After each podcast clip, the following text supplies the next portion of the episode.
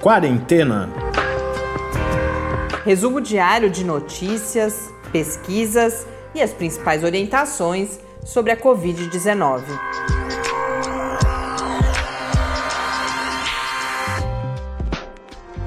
Quarentena, dia 246. Olá, começamos agora mais uma semana com este nosso duzentésimo quadragésimo sexto encontro aqui no Quarentena. Eu sou Mariana Petson. E eu sou Tarso Fabrício. Semana que começa com uma notícia bastante animadora.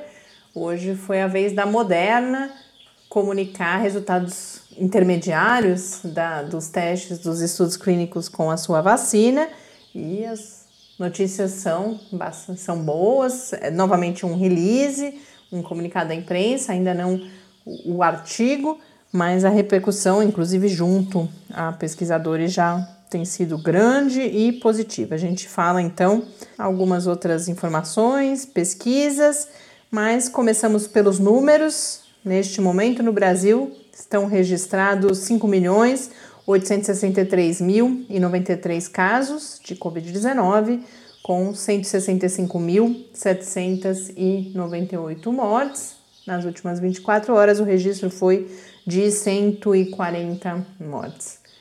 Uma olhada bastante rápida no próprio site do, do CONAS, né, onde a gente pega esses números, mostra já um salto, no, tanto no número de casos quanto no número de óbitos na última semana. É claro que isso pode ser fruto, a gente teve muitos problemas no, no registro dos dados, mas para além disso, são várias as notícias já de reversão de tendência, de aumento do número de casos. Eu acabei de ver pouco antes de gravar aqui, ainda nem preparei para a gente conversar hoje, mas em São Paulo, na rede pública, parece que já se observa a mesma tendência dos hospitais privados, então é, é, é bastante improvável que, infelizmente, a gente não viva no Brasil nas próximas semanas um novo crescimento no número de casos. Hoje a gente olha, chegou a vez do justamente do Amapá, e mesmo que a gente possa considerar que os números estejam defasados, porque para quem não lembra ou não acompanhou, Amapá viveu ah, e ainda vive, né, em parte uma situação dramática nos últimos dias, já quase semanas, particularmente a sua capital, Macapá, com uma queda no fornecimento de energia, inicialmente total, depois demorou vários dias para que houvesse qualquer providência sendo tomada e mesmo depois do retorno, isso aconteceu com é, racionamento e, portanto, com é, revezamento, revezamento né? E que, que, na verdade, não, não atendia todos os bairros das cidades. Uma situação horrível. Uma, pode falar que era uma crise humanitária que estava aqui do nosso lado e, infelizmente, ninguém estava falando é, direito desse assunto. Né? É, ninguém, muito, alguns muito veículos pouco. chamando atenção, mas a grande muito mídia, pouco. por exemplo, falando muito pouco. Macapá, inclusive, teve as suas eleições adiadas. E o, o que eu dizia é que, mesmo que os números não nos digam muita coisa, é claro, a gente registra aqui, a Amapá tem nesse momento 54.979 casos e 777 mortes registradas, mas as últimas notícias são todas relacionadas a um agravamento da situação também da pandemia diante desse quadro de falta de energia elétrica. E isso em um momento em que o Amapá começava a registrar crescimento, uhum. tendência de crescimento, e o que as análises apontam, análises e notícias, que a gente tem de um lado uma, várias situações que favorecem um aumento na transmissão, por exemplo, filas para conseguir água, para conseguir combustível. Então, uh, mesmo protestos, né, as pessoas ficaram realmente completamente desamparadas mas também houve eh, problemas e provavelmente existem ainda no atendimento em saúde. Então, algumas, principalmente na atenção básica, algumas unidades básicas de saúde fechadas, inclusive, outras precisaram transferir pacientes. É claro que no hospitais, nos hospitais existem geradores, mas o, o atendimento inicial é feito nas UBS e os pacientes precisaram, em alguns casos, ser transferidos justamente mais precocemente para os hospitais e também todo um problema na testagem, porque o, o material biológico que é coletado para realizar o exame PCR, né, as secreções ali, mucosa, aquilo que vem no suave, que é o tal do, do cotonete, isso precisa ser armazenado numa determinada temperatura. E como algumas UBS não estavam em condições de fazer essa refrigeração, são vários os relatos de pessoas que não puderam fazer o teste. E os testes eles são importantes não só para os números, né, para esse acompanhamento, mas também para o próprio diagnóstico, para uma série de medidas que precisam então ser tomadas. E um, um, último aspecto que eu vi numa notícia foi que a diminuição do acesso à água potável já tem feito uh, aumentar o número de crianças, por exemplo, com vômito e diarreia causados pelo consumo de água uh, não em condições, né, de, não, não nas condições apropriadas para uh, o uso humano. E mais uma vez, além do problema em si e da, da, do estado de saúde dessas pessoas ficar prejudicado, provavelmente são, essas pessoas vão precisar buscar um serviço de saúde e nesse momento podem também estar mais expostas. Então, uma combinação de fatores ali. A pandemia, sem dúvida nenhuma, não é o único problema do Amapá nesse momento, mas ela também é agravada pela falta de energia no estado. Vamos aos números mundiais. Segundo a Organização Mundial da Saúde, nós temos 54 milhões 75 mil 995 casos de Covid-19 no painel da John Hopkins, 54 milhões 518 mil 771 casos, com 1 milhão 319 mil 267 mortes. Mundialmente, o que a gente segue acompanhando é a segunda onda na Europa e uma situação também parece é, é quase inacreditável, mas que segue ficando cada vez maior nos Estados Unidos, que bate recordes de casos diários nesse momento. Várias notícias muito ruins, preocupantes, mas felizmente, como eu disse, a gente tem mais um sinal de que as vacinas serão uma ferramenta importante e fundamental para a gente controlar inicialmente, depois eh, a gente espera encerrar essa pandemia. É claro que não estamos falando para já, mas esses primeiros resultados de eficácia, porque é isso, a gente havia uma grande expectativa, pouca gente imaginava que não teríamos nenhum resultado, mas a gente não sabia muito bem se essa primeira geração de vacinas funcionaria, de que forma uh, funcionaria, ainda não sabemos, mas temos mais uma vez evidências fortíssimas de que os resultados estão inclusive além daqueles que poderiam ser esperados. Porque o que a gente teve nessa segunda-feira foi a divulgação pela a companhia Moderna, que também, da mesma forma que a, a Pfizer na semana passada anunciou resultados positivos de eficácia da sua vacina, a, a, plataforma vacinal da Moderna é exatamente a mesma, que é vacina de RNA, de RNA mensageiro, né, que vocês veem na sigla ali, o mRNA, o M minúsculo.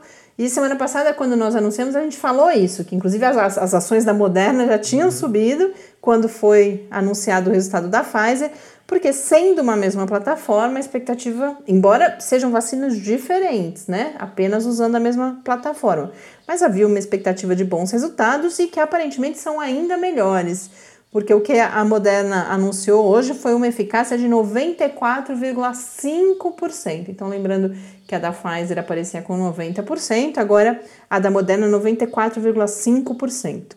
E aqui a gente tem números que permitem que a gente entenda facilmente o que significa esse 94,5%. São 30 mil pessoas participando nesse momento dos estudos clínicos da vacina da Moderna. Essas pessoas estão divididas em dois grupos, aquelas que recebem vacina e aquelas do grupo chamado controle, que recebem placebo.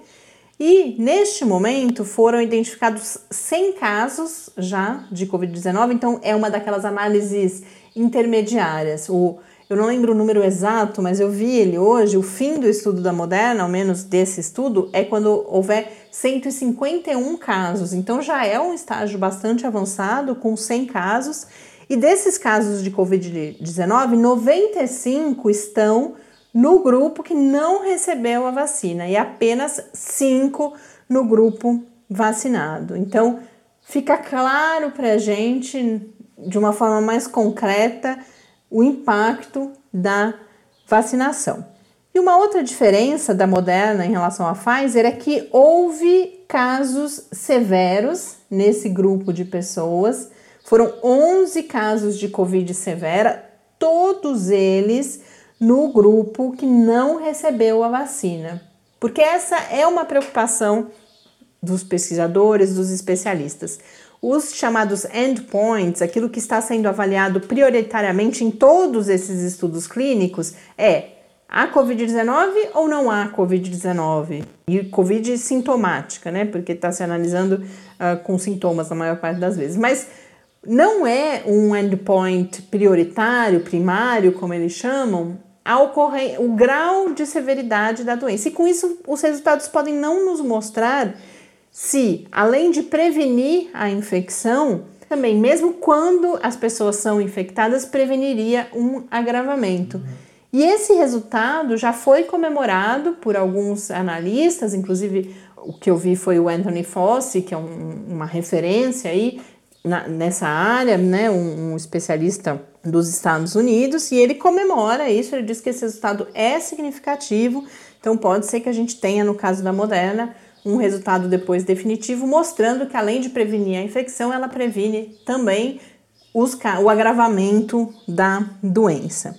E além disso, uma característica dessa, desse grupo da Moderna de 30 mil pessoas é que pessoas mais velhas, os idosos, e também 37% são pessoas de pessoas negras, né? Então também há uma expectativa que esse resultado diga respeito a uma eficácia para os idosos e para as pessoas negras, que também é uma outra preocupação, porque esse é um grupo étnico-racial que, por questões que cada vez mais se mostram é, que são fruto de desigualdade, né? não tem nada a ver com questões é, biológicas, quer dizer, é biológica no sentido, por exemplo, de que a desigualdade acaba fazendo que, com que essas pessoas tenham mais comorbidades, porque não tiveram acesso, ou seja, a uma alimentação saudável, seja aos serviços de saúde que permitiram o controle de condições como hipertensão, diabetes. Então há uma preocupação grande de uma comprovação da, da eficácia da vacina também nesse grupo étnico-racial e aparentemente os resultados da Moderna também apontam positivamente nesse sentido. Em relação a questões de segurança, a, a efeitos adversos, o anúncio da Moderna é que não houve registro de preocupações de segurança importantes. Alguns efeitos adversos mais comuns foram a fadiga e a dor muscular, mas que também não duraram muito tempo. E mais um aspecto positivo é que, diferentemente, ela também tem, por ser da mesma plataforma de RNA, ela também exige o armazenamento de longo prazo em temperaturas baixíssimas. Eu não vi a temperatura desta, mas a da, Moder a da Pfizer era de menos 80 graus, né? Mas algumas boas notícias é que a Moderna afirma que a sua vacina pode ser mantida por até 30 dias em refrigeradores com as temperaturas um pouco mais altas e também que ela aguentaria 12 horas em temperatura ambiente. Então, isso, por exemplo, para o Brasil, são informações muito importantes, porque a gente precisa chegar não só às capitais, onde você teria condições de armazenamento mais adequadas, a possibilidade de ter esses congeladores, porque aí não são nem refrigeradores, né? São congeladores e com temperatura baixíssima, mas você precisa chegar nos lugares mais distantes. E aqui, embora 12 horas não seja suficiente para chegar em. Você tem lugares no Brasil em que você não chega eh, em 12 horas, né? Principalmente ali na região amazônica, eu imagino mas eh, já uh, ajuda bastante. Agora, pontos negativos é que a vacina, por enquanto, aparece como uma vacina relativamente cara na comparação com outras. A dose está estimada de 50 a 60 dólares. A da Pfizer, por exemplo, é 40 e há outras que, que são mais baixas, mas que ainda não tem resultado de eficácia, né? E uma última informação que eu queria destacar é que não há previsão de fabricação nesse momento. Isso é uma vacina para estar disponível, eles colocam na primavera do hemisfério norte, então só adiantado lá no primeiro semestre de 2021. Isso eu coloco não como balde de água fria, mas sempre lembrando, a gente sempre falou isso, por mais que resultados de eficácia fossem esperados ainda para 2020, a gente tem sim que ficar muito confiante, muito feliz de que eles ter, esses resultados estejam aparecendo para cima dos 90% de eficácia, Mas isso não significa que a pandemia acabou, que a gente não precisa mais se preocupar, porque há meses duros pela frente, sem dúvida nenhuma, antes de que a vacina possa ser uma solução em termos mais globais. Moderna diz que pedirá em breve a autorização para uso emergencial e não só nos Estados Unidos, mas que deve fazer isso também junto às agências reguladoras em outros países. Mas de qualquer forma, nas próximas semanas devemos ter ainda mais novidades, porque a gente espera que, que se atinja ainda mais. Eu não vi onde os testes da Moderna estão sendo feitos, mas imagino que ao menos uma parte deva ser nos Estados Unidos, e com, esse, com essa taxa de, de, de contaminação que a gente tem, a expectativa é que logo possamos chegar ao final do estudo. Um outro, uma outra pesquisa recente, esta foi divulgada no último dia 10. Eu vi poucos textos aqui no Brasil, embora existam. E aí, hoje, quando a gente localizou isso, até porque a forma como é divulgado pode causar alguma preocupação, eu falei: bom, deixa eu ver se eu consigo mais informação uhum. para a gente compartilhar com os ouvintes do Quarentena, para que, não, se não for necessário, não fiquemos apreensivos além da conta. E parece que é esse o caso. Mas enfim, o que, que esse estudo mostrou? Foi um estudo que identificou mais um gene no SARS-CoV-2, que é o vírus causador da Covid-19. Esse é um, um, gene chamado de. Eu não sei, eu só vi as matérias em português, que é overlap em inglês, que é overlapping gene. Eu imagino que gene sobreposto, sobreposto algo assim. acho que funciona. Que é, é o que? Você tem ali uma região do genoma que conforme eu pude verificar, né, né, os especialistas explicando, você busca por um gene apenas. Mas você pode ter alguns genes compartilhando aquela região do genoma. E por isso eles ficam um pouco mais difíceis de serem localizados. Agora, por que, que é importante a gente descobrir mais um gene? Lembrem-se que logo que, que surgiu a pandemia, foram poucos dias até que a gente tivesse o sequenciamento genético completo do SARS-CoV-2. Aqui no Brasil, a gente viu várias notícias sobre isso, que quase que horas após a, a identificação dos primeiros casos aqui, foi feito o primeiro sequenciamento. O esforço de sequenciamento é um que você vai fazendo uh, o tempo inteiro para identificar inclusive possíveis mutações, a origem né, das diferentes cepas uh, virais. E esse, esse genoma do, do SARS-CoV-2 ele é composto por apenas 15 genes. É considerado grande para um vírus, para um né? vírus dessa natureza, mas são apenas 15 genes. Então agora 16, né? E eu não, então eu não consegui confirmar isso. Se eram 14 e agora são 15 ou se eram 15 e passaram a ser 16. Mas de qualquer forma, o ponto é que um em 15 ou em 16 faz, é, faz diferença. diferença.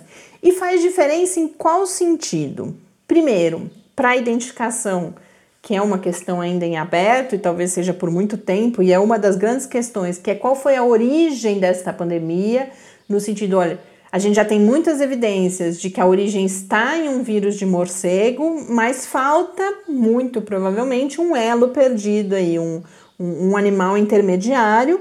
E, por exemplo, já se percebeu que esse é um gene existente em um outro coronavírus, em um outro SARS-CoV, se eu não me engano, inclusive. Que é, tem no pangolim. No pangolim. O pangolim volta a cena aí na história, né? É, ainda outros estudos são necessários, né? Mas é, já, é, já mostra por que, que pode ajudar na identificação da origem. Ah, o outro só, ponto. Só corrigindo uma coisa, você falou de outro SARS-CoV, mas não é, de outro coronavírus. Né? Coronavírus, né? porque SARS-CoV só tem dois, né? Só tem o SARS-CoV e, inclusive, eles, esse gene já se sabe que é um gene não existente hum. no SARS-CoV, que é o, o, causador da. que foi da chamada SARS. de SARS, né? Então não, não é SARS-CoV, Tércio, obrigada pela correção, é um outro coronavírus de fato.